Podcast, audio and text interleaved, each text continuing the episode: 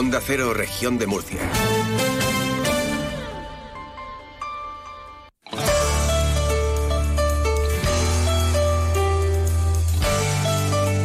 Región de Murcia en la Onda. Maripaz Martínez.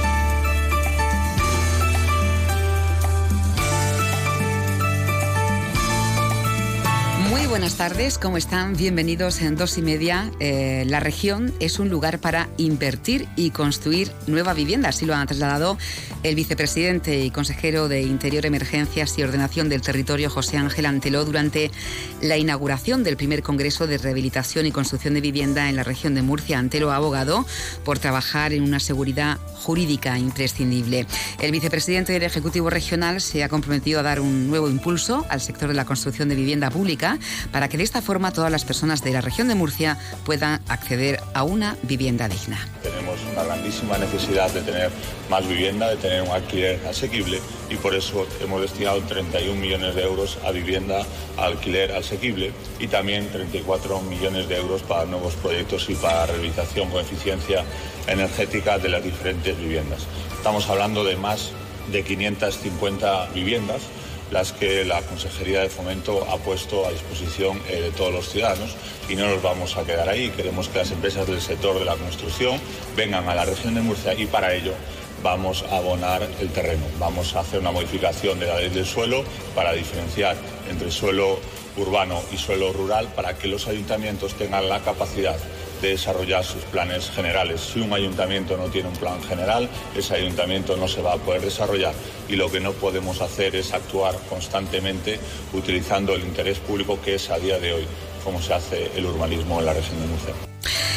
La consejera de Política Social, Conchita Ruiz, ha demandado durante su intervención en la Conferencia Sectorial de Infancia y Adolescencia celebrada en Madrid una mayor coordinación, información y recursos económicos y humanos para abordar los flujos migratorios desde Canarias principalmente ante la llegada de menores migrantes no acompañados de la región desde el pasado octubre, la mayoría de ellos sin identificar desde el lugar de origen, que en el caso de la región de Murcia ronda ya los 80. La región de Murcia es una región solidaria y comprometida con el resto de comunidades autónomas, especialmente con Canarias, que está en estos momentos afrontando una situación muy complicada con la llegada de personas inmigrantes a sus costas. Desde luego que la mano tendida y la colaboración conjunta siempre a trabajar para encontrar la mejor de las soluciones, teniendo en cuenta que son personas que necesitan ayuda y son personas que desde luego tienen que estar en las mejores condiciones. Por eso, desde la región de Murcia exigimos al Gobierno de España que coordine, que informe y que planifique las diferentes actuaciones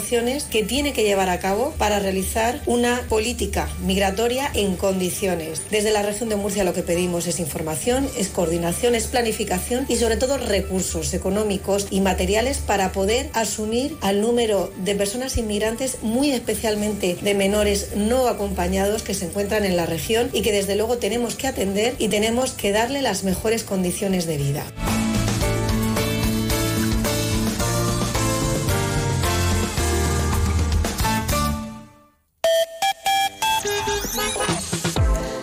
Son las 2 y 34 minutos de la tarde. Vamos a conocer cómo están las carreteras de la región a esta hora. DGT Alejandro Martín, buenas tardes. Muy buenas tardes. En estos momentos van a encontrar leves dificultades y van a circular por la MU30 en el entorno de El Palmar, en dirección a la carretera 30, dirección Murcia, capital. También dificultades en la Nacional 344 a su paso por Media Legua y Los Pulpites, todo ello dirección sur, dirección Alcantarilla o La Ñora. En el resto de carreteras, eso sí, situación tranquila y muy cómoda.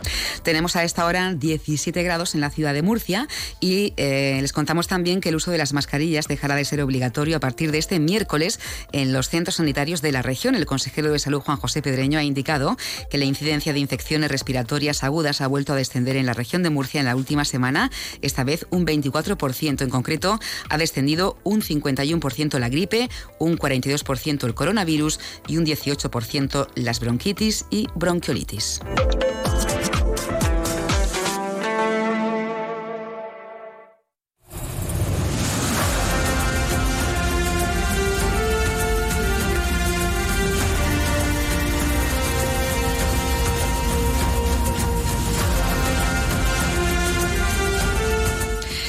De cada cinco murcianos quedan sin atender cuando recurren al servicio del 091. Desde el sindicato de policía SUB vienen solicitando datos acerca de la atención telefónica que se presta mediante la sala del 091 al ciudadano. Una situación que no agrada a los agentes ya que están para ayudar y atendernos ante cualquier denuncia.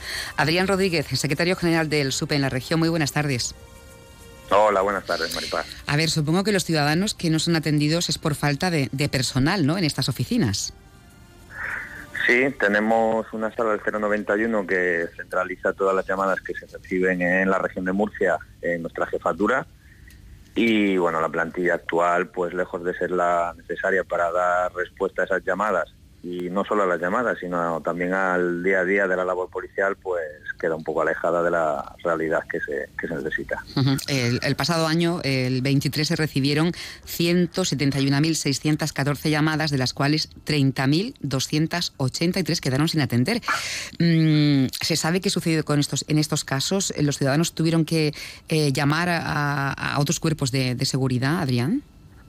No, bueno, la realidad es que luego la reiteración en la llamada hace que al final por el 112 o bien como comentas a través de otro, otra corporación lleguen otra vez a la sala del 091. ¿Esto qué quiere decir? Que cualquier ciudadano que llama a Guardia Civil o que llama al 112 directamente, eh, porque a lo mejor en el 091 no, no le han podido atender en ese momento, eh, a través del sistema que tienen instalado, instalado los compañeros, les entra la llamada del 112. Entonces tienen que atender esta parte de su trabajo y darle curso a esa llamada que está que está entrando por otro por otro cauce. Habitualmente qué tipo de llamadas recibe este servicio del 091? Bueno, el 091 recibe todo tipo de llamadas, desde llamadas de emergencia de personas que necesitan algún tipo de asistencia policial, información acerca de documentación o de cualquier otro trámite que se realiza en dependencias policiales, y de otras corporaciones que solicitan colaboraciones o solicitan vehículos y demás. Digamos que el centro neurálgico de la jefatura, eh, también los compañeros no solo tienen el teléfono, tienen el equipo de transmisiones y piensa que todos los policías nacionales que cada día patrullan la región de Murcia tienen que acabar haciendo sus consultas de su labor diaria a, esta sala del 091 también. Son datos que, venís pidiendo ¿no? desde hace tiempo. ¿Por qué cuesta tanto que os los faciliten? ¿Se intenta maquillar la, realidad de cara al ciudadano? Bueno, en este caso sí que ha habido una cierta colaboración de la jefatura, pese a que en un primer momento parecía que iba a ser más sencillo, pero bueno, sí es verdad que en este caso eh, se ha facilitado cuando se les ha requerido, pese a que tardaron un poquito, eh, pero no suele ser habitual que se nos facilite la información de manera, bueno, más o menos no inmediata, pero con una cierta premura. Y luego la sorpresa, sobre todo, vino eh, ante lo que comentábamos de una reciente intervención que hubo de la prensa en, en la sala del 91 y bueno, pues nos pareció una buena idea dentro de los actos del Bicentenario, que se da a conocer todos los servicios de la policía, no, solo los que más se ven.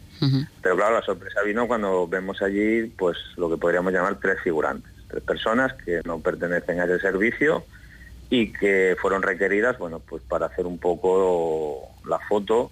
Y cuando acabó el reportaje y los compañeros se, se fueron del lugar, periodistas, pues bueno, cada uno volvió a su sitio y allí quedaron al frente de la sala del 091, creo que en esa mañana las dos compañeras que había nombradas para, para el servicio. Entonces, bueno, nos llama la atención que se quiera un poco maquillar esta situación en lugar de afrontar el problema.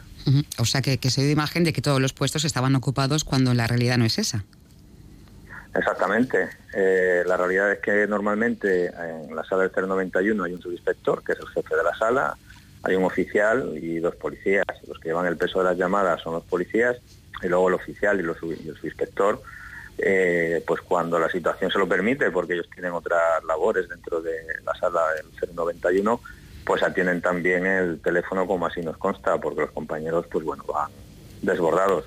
Son un total de 40 llamadas de media eh, diarias. Hacemos una media, pero la realidad es que hay días que son muchas más y luego eh, dar respuesta al equipo de transmisiones. O sea, cuando un compañero en la calle eh, una persona para identificar o una unidad como la UPR está realizando un filtro que filtran pues muchas matrículas, muchos, muchas personas y demás, todo eso revierte en la sala del 091.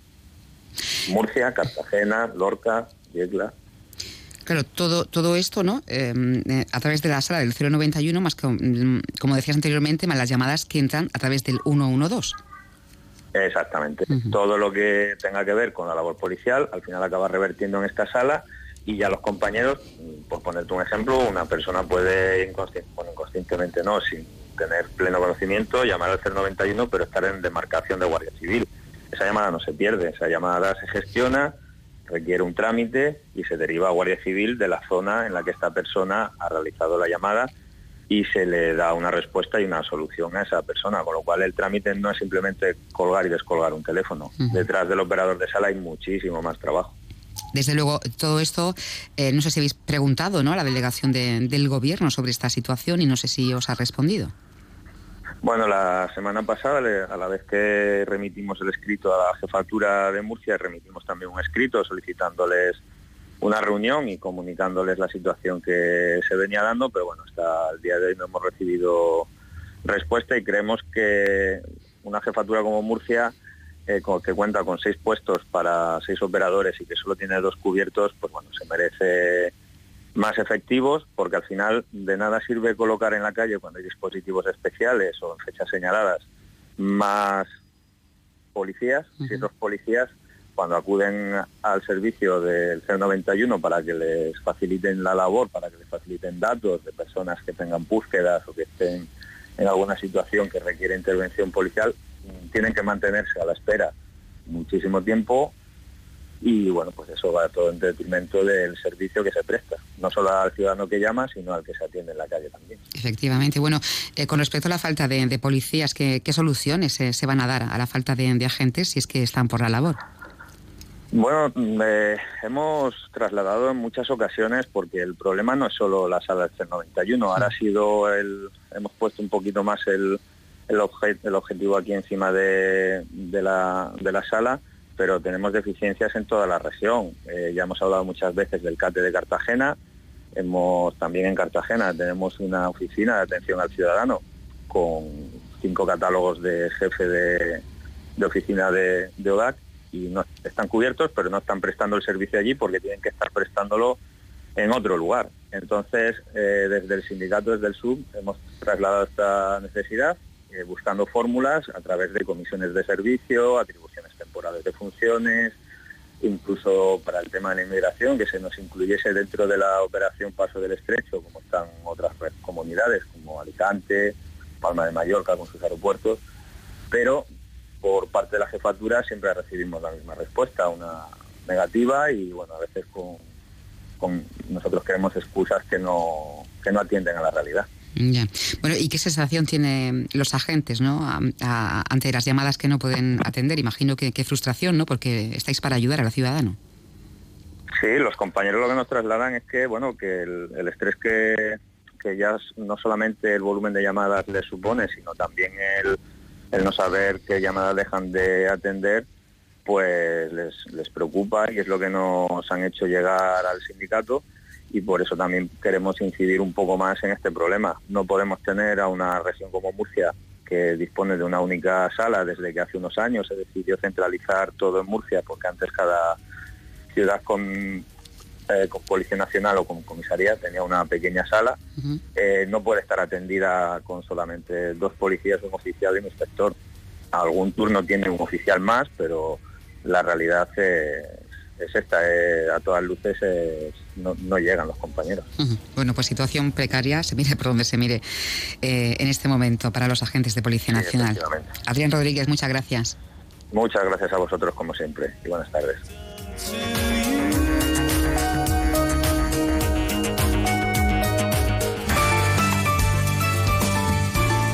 Región de Murcia en la onda, a partir de las dos y media en Onda Cero.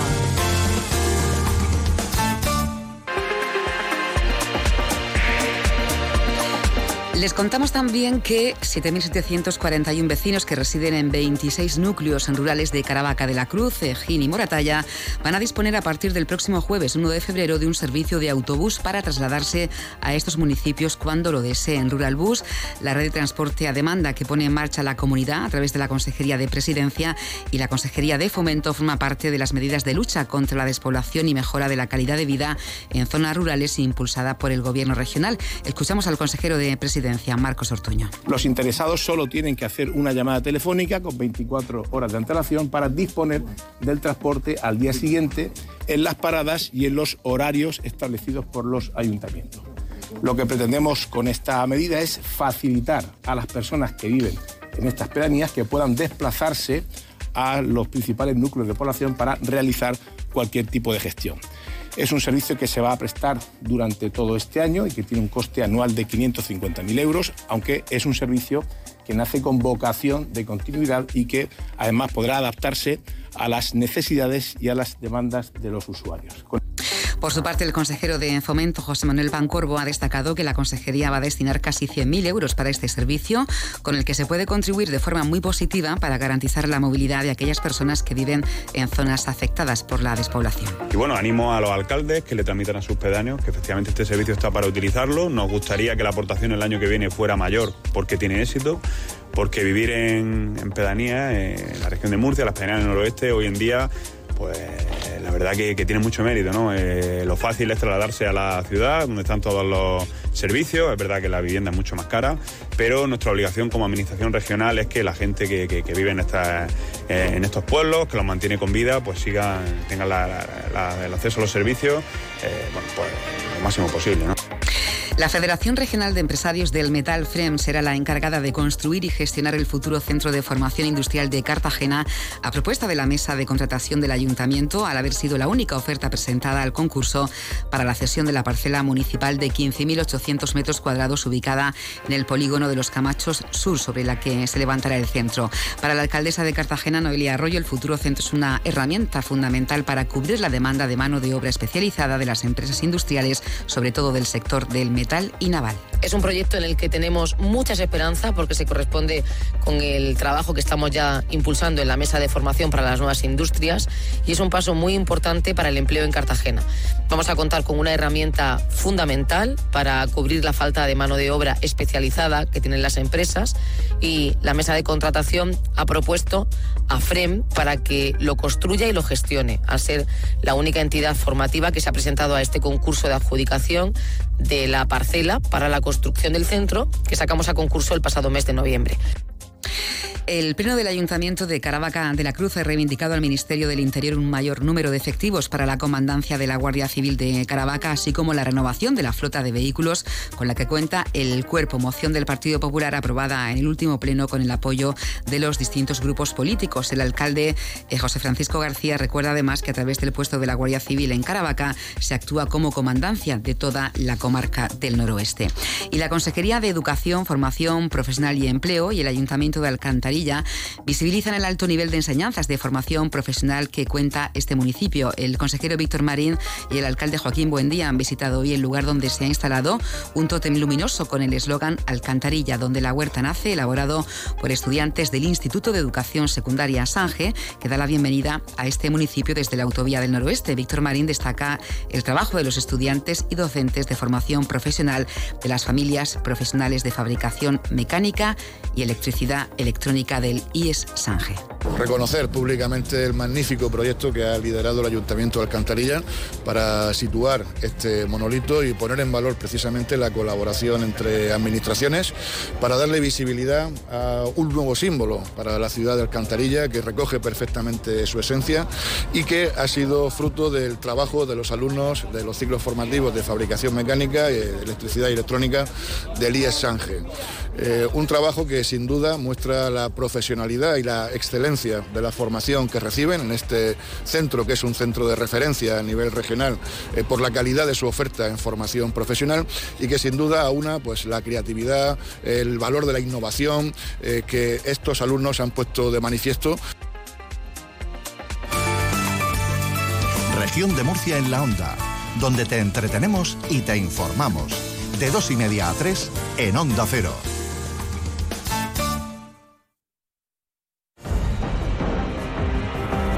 Pasteur, Albert Einstein, Marie Curie, Alexander Fleming, Isaac Newton, Rosalind Franklin, científicos que marcaron el avance y la evolución de una sociedad.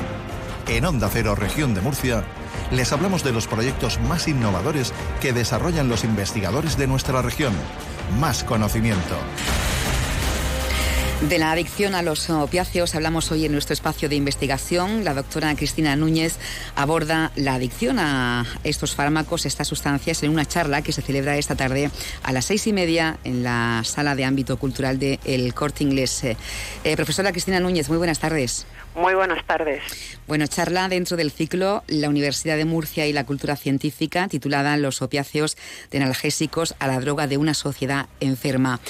Eh, ¿Esto quiere decir que su consumo va más allá de los tratamientos eh, médicos, doctora?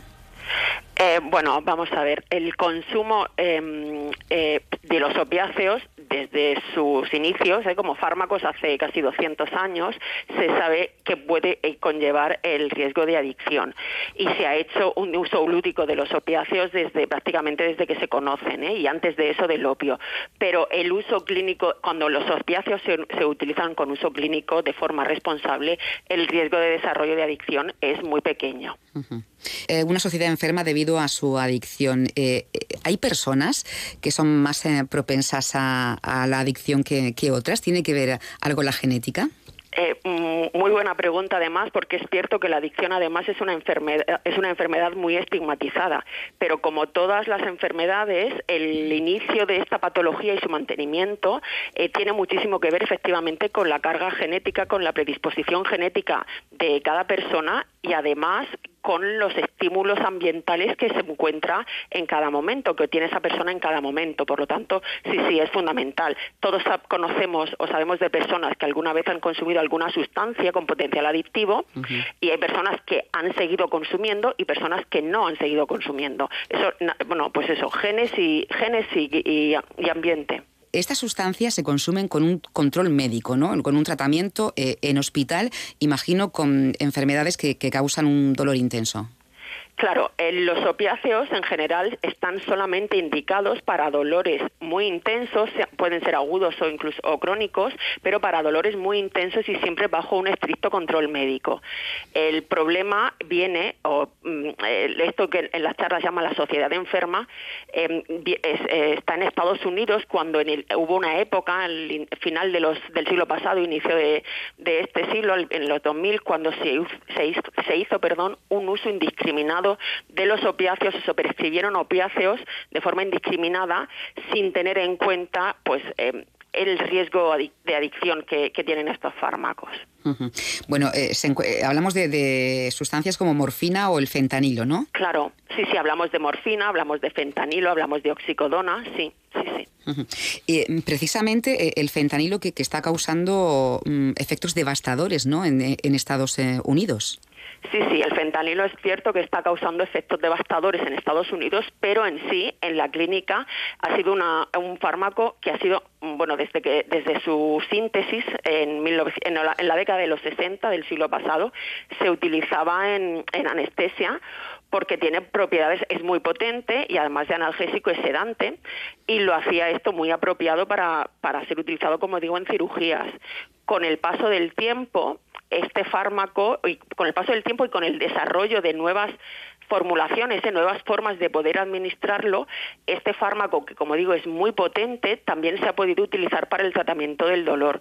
Pero eh, el uso de, este, de esta sustancia debe estar muy regulada y muy controlada, porque como digo, es un fármaco muy potente, con pequeñísimas cantidades puede incluso provocar la muerte. Entonces, el uso ilícito por personas no expertas, evidentemente, es muy, muy peligroso y ya vemos lo que ocurre en Estados Unidos. Eh, la morfina, el fentanilo, que son los más eficaces ¿no? para tratar el dolor de, intensidad alta, eh, pero mm, en el caso de, pacientes que son tratados eh, con este tipo de, fármacos, a pesar de estar bajo control médico, ¿hay personas que lo tienen que, seguir consumiendo a lo largo del tiempo? Vamos a ver, en principio, para, yo no soy clínica, ¿eh? Mm. pero en principio el uso de opiáceos... Eh, se hacen eh, en situaciones muy especiales. Los opiáceos, como decía antes, cuando se utilizan con un eh, control médico, se pueden utilizar, eh, digamos, en situaciones más controladas y no tienen por qué, o sea, producen lo que se llama dependencia física, es decir, el organismo se acostumbra a su presencia y si en ese y si se retiran de golpe habrá un síndrome de abstinencia, pero si los fármacos se utilizan durante un determinado tiempo y de forma controlada se abandonan no tienen por qué eh, provocar el desarrollo de adicción, que sería el verdadero problema. ¿vale? Entonces, en principio, se puede el, esto se puede hacer de forma controlada, minimizando, evidentemente, el riesgo, el riesgo cero no existe, ¿eh? pero minimizando muchísimo el riesgo del desarrollo de, de, adicción. Eh, ¿Qué efectos, qué consecuencias, qué provocan este tipo de fármacos en nuestro organismo? de forma general, los efectos, eh, digamos, no, la adicción, que evidentemente también eh, puede ser un, riesgo, pero suelen provocan, eh, son analgésicos, alivian el dolor, son sedantes, em, también provocan estreñimiento, o sea, son antidiarreicos, son antitusígenos, ¿vale? Tienen ciertos efectos eh, que se utilizan en clínica, pero evidentemente, como todos los fármacos, tienen lo que se suele conocer como efectos secundarios, eh, que uno de ellos es, por ejemplo, la adicción o la puede producir, por supuesto, la muerte por depresión respiratoria, ¿vale? Eh, de lo que se trata entonces ahora eh, es de investigar sobre eh, posibles tratamientos que permitan disminuir ¿no? ese potencial adictivo de, sustancias. No sé si ustedes ya están trabajando en esto en el laboratorio de la Universidad de Murcia. sí, nosotros, nuestro grupo de investigación lleva pues aproximadamente 30 años estudiando por una parte, los mecanismos mediante los cuales los opiáceos producen dependencia y adicción y también investigamos sobre, sobre posibles fármacos que puedan ser útiles para tratar eh, la adicción a estas sustancias. Y actualmente, bueno, pues tenemos varias líneas de, investigación abiertas, pero en una de ellas estamos estudiando un tipo de fármacos que se llama, es un, es un nombre raro, ¿eh? antagonistas del receptor dopaminérgico D3 y nuestros resultados eh, son prometedores, eh, aunque evidentemente son estudios preclínicos hechos en, roedores, en ratas, pero eh, parecen indicar que pueden ser capaces de evitar las conductas de, búsqueda y de consumo de la droga cuando la persona sufre un síndrome de abstinencia o eh, se encuentra con algún estímulo que esa persona que tiene trastorno por el uso de sustancias em, que esa persona asocia con el síndrome de abstinencia. He leído que, pronto podrán probarse en seres humanos las vacunas frente a la sobredosis de, heroína o fentanilo. Eh, sí, eh, eso he leído yo también porque es verdad que las vacunas no son nuestro nuestro campo de, investigación, nuestra área de investigación, pero sí parece ser que hay em, se están desarrollando vacunas para, para administrar a personas que, mm, eh, que, tienen este trastorno por, por, consumo de opiáceos para evitar que si recaen o si vuelven a consumir tengan de nuevo esa sensación eh, gratificante y por lo tanto de esta manera evitar o quitarle eh, peso emocional al consumo y evitar que vuelvan a que se repitan esos consumos de, opiáceos. Bueno, entonces desde la Universidad de Murcia están trabajando ¿no? en esos fármacos que sean potentes contra el dolor, ¿no? pero que no produzcan esa adicción. Claro, eh, es, vamos a ver, el disminuir el potencial adictivo de los opiáceos es muy complicado. De hecho, se lleva intentando prácticamente desde su descubrimiento. Entonces, los opiáceos eh, siempre van a, tener un cierto riesgo, aunque lo minimicemos, siempre existe un riesgo. Lo que nosotros investigamos es eh, tratamientos para que si esa persona desarrolla la adicción a los opiáceos, eh, cómo tratarla y favorecer que pueda seguir su vida en abstinencia y sin eh, riesgo a recaídas, que es las recaídas son el principal problema cuando se tratan las adicciones a sustancias de abuso. Pues aquí lo dejamos. Eh, profesora Cristina Núñez, le agradezco que nos haya atendido las charlas a las seis y media esta tarde. Muchas gracias. Muchísimas gracias a ustedes.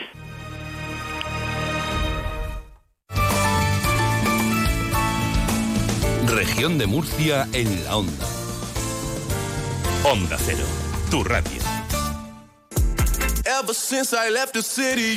Nos, marchemos, eh, nos marchamos. Antes eh, les contamos que cinco emblemáticos espacios de Murcia se iluminarán de nuevo hoy, martes, de color rojo carmesí, con motivo del 56 aniversario del nacimiento del rey Felipe VI. Estas acciones se marcan en la iniciativa Felicidades Majestad, promovida por la Asociación Concordia Real Española, iniciativa que también se suma a la que se suma la ciudad de Cartagena, iluminando de color carmesí la torre del homenaje, la fuente de la plaza Juan 23 y la de la entrada de la ciudad por el Paseo Alfonso XIII y también el Ayuntamiento. Enseguida llegan las noticias y Julia en la onda. Hasta mañana.